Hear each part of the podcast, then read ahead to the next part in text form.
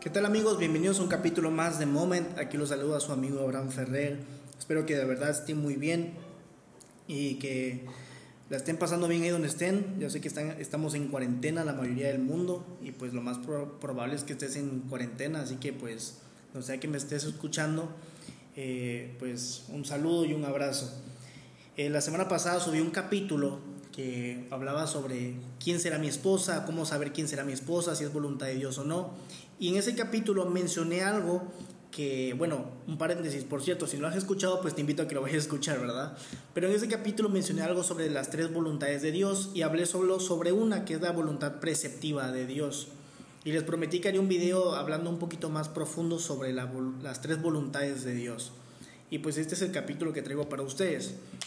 Tal vez seas una persona como yo que te gusta conocer un poquito más a profundo, te gusta estudiar mucho, conocer más de la Biblia, conocer más acerca de Dios. Si tú eres una persona así, pues bienvenido, este capítulo es para ti.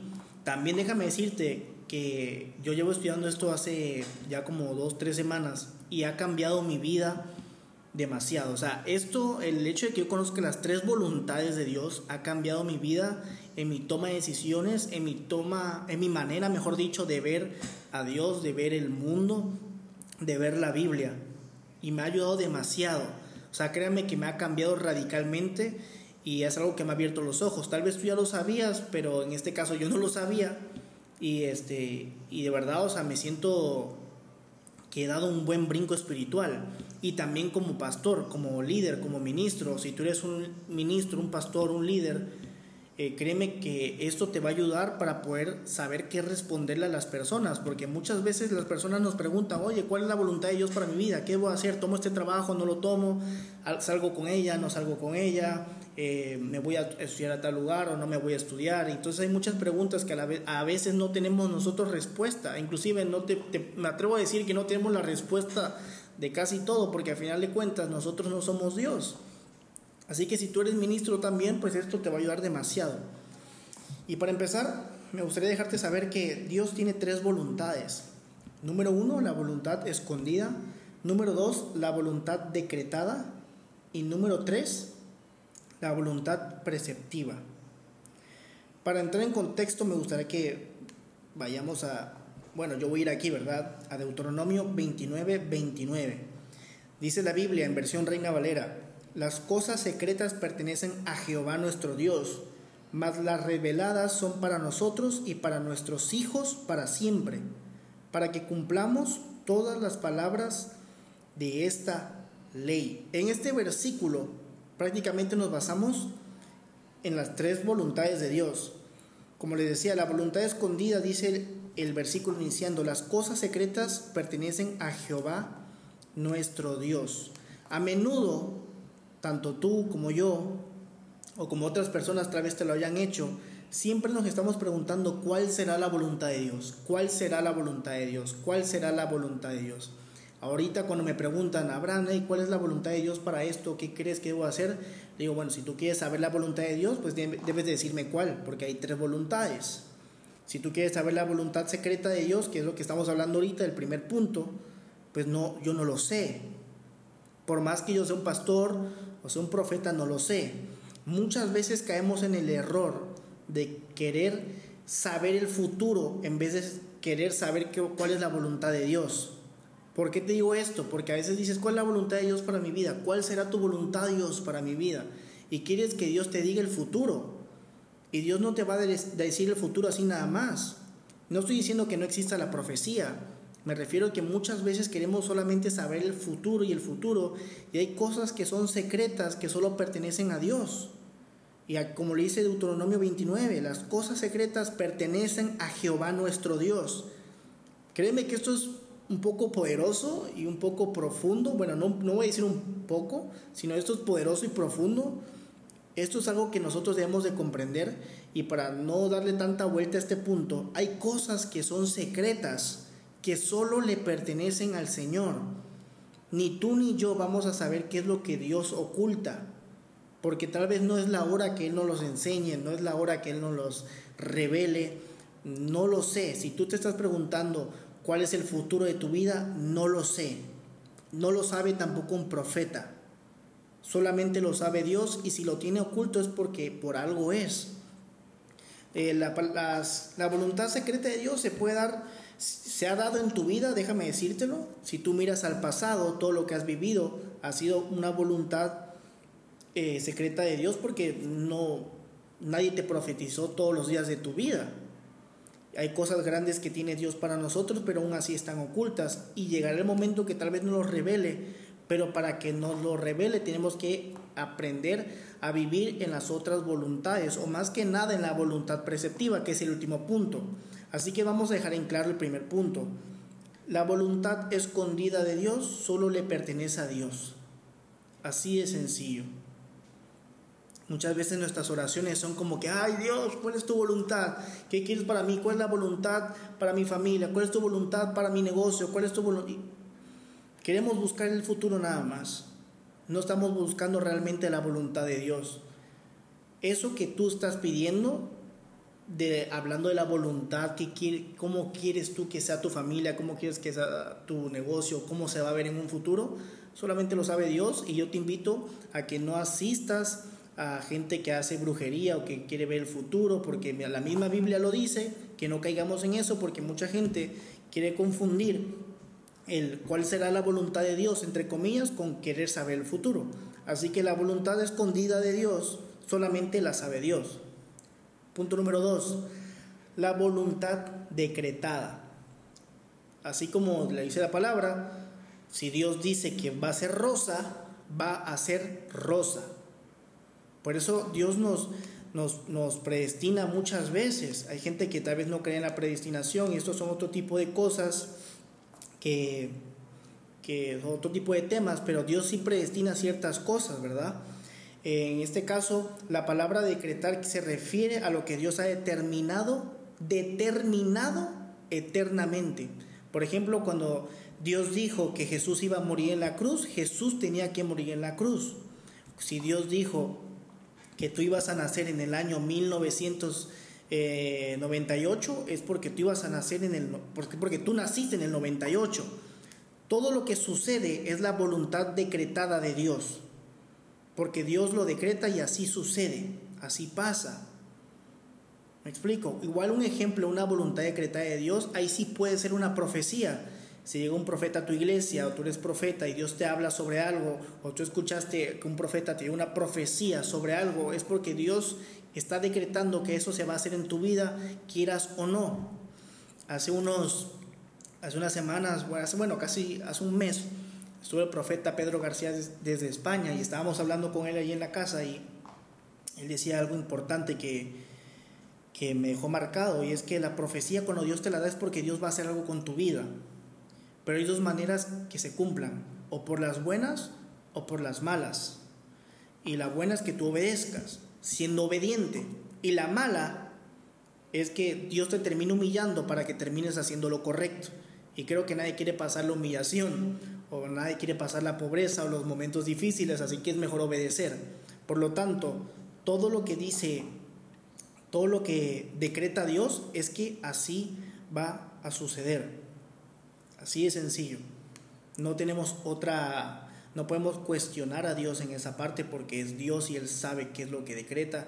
Y créame que todo obra para bien para nosotros, que eso es otro capítulo que voy a subir la próxima semana, algo que estoy estudiando que es muy bueno, que es la providencia de Dios.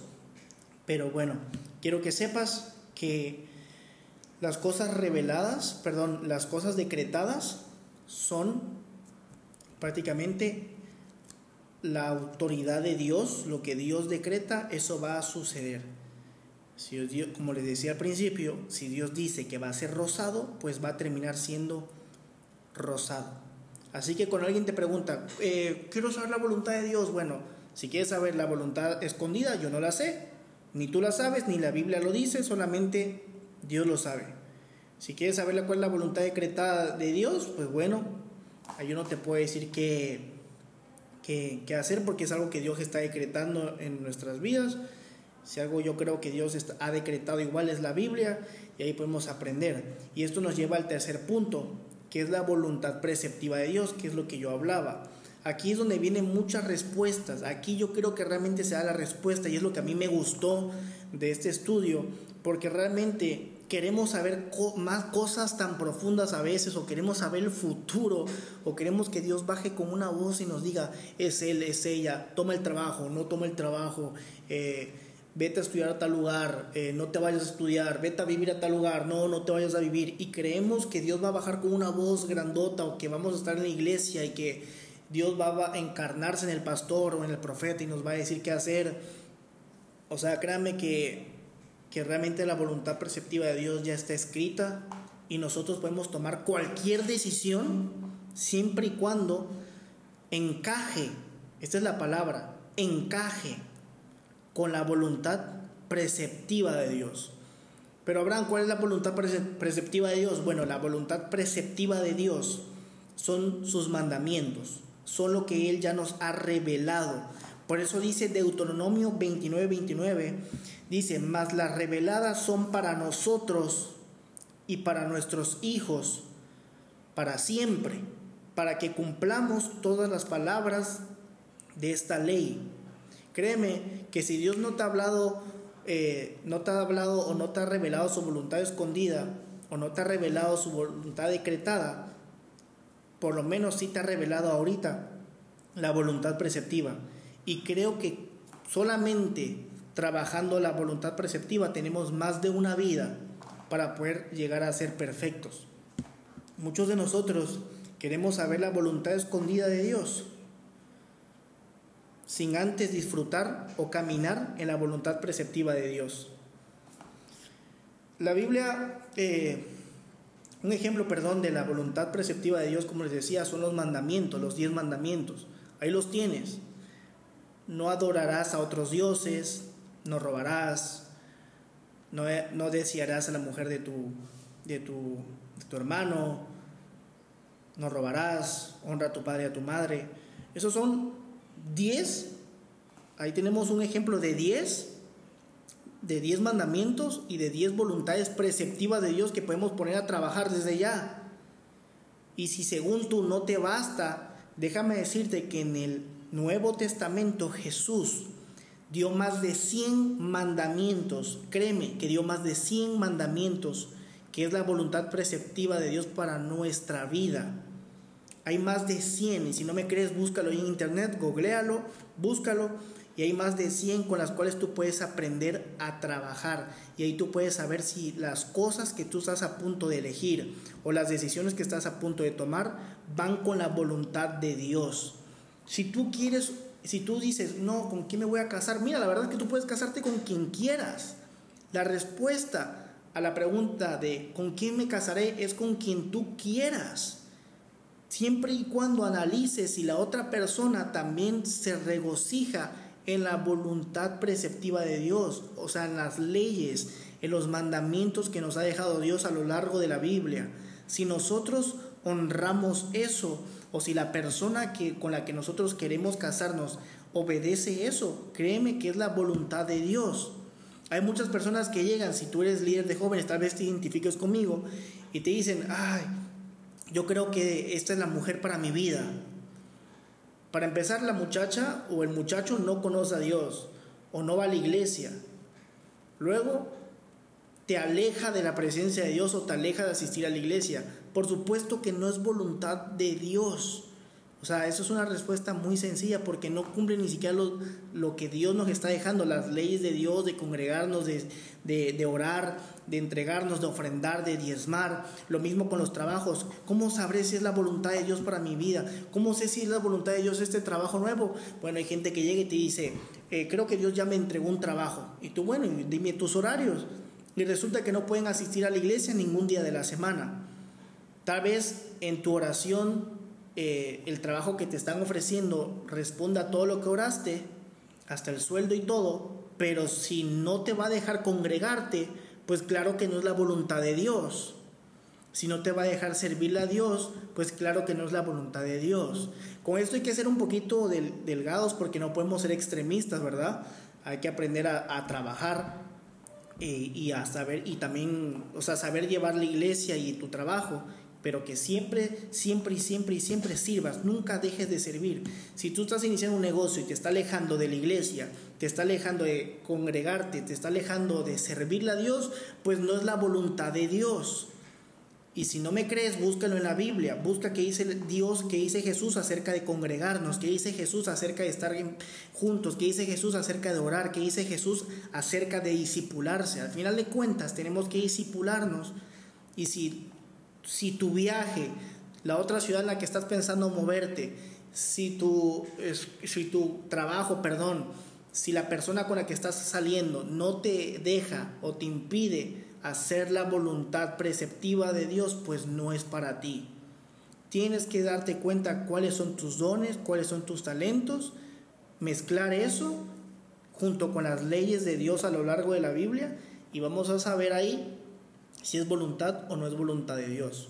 Por ejemplo, ¿cómo saber si no es voluntad de Dios un trabajo? Si te ofrecen un trabajo y, tú crees que con tus dones y, tus talentos no es para ti, y aparte en el trabajo es un ambiente que te va a alejar de la voluntad de Dios, pues no es voluntad de Dios que tú, que tú trabajes ahí, sino que tú busques otro trabajo. Así de sencillo.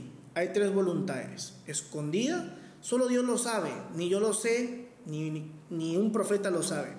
Decretada, lo que Dios ha dicho se va a cumplir. Si Dios, ahí sí entra en este caso una profecía.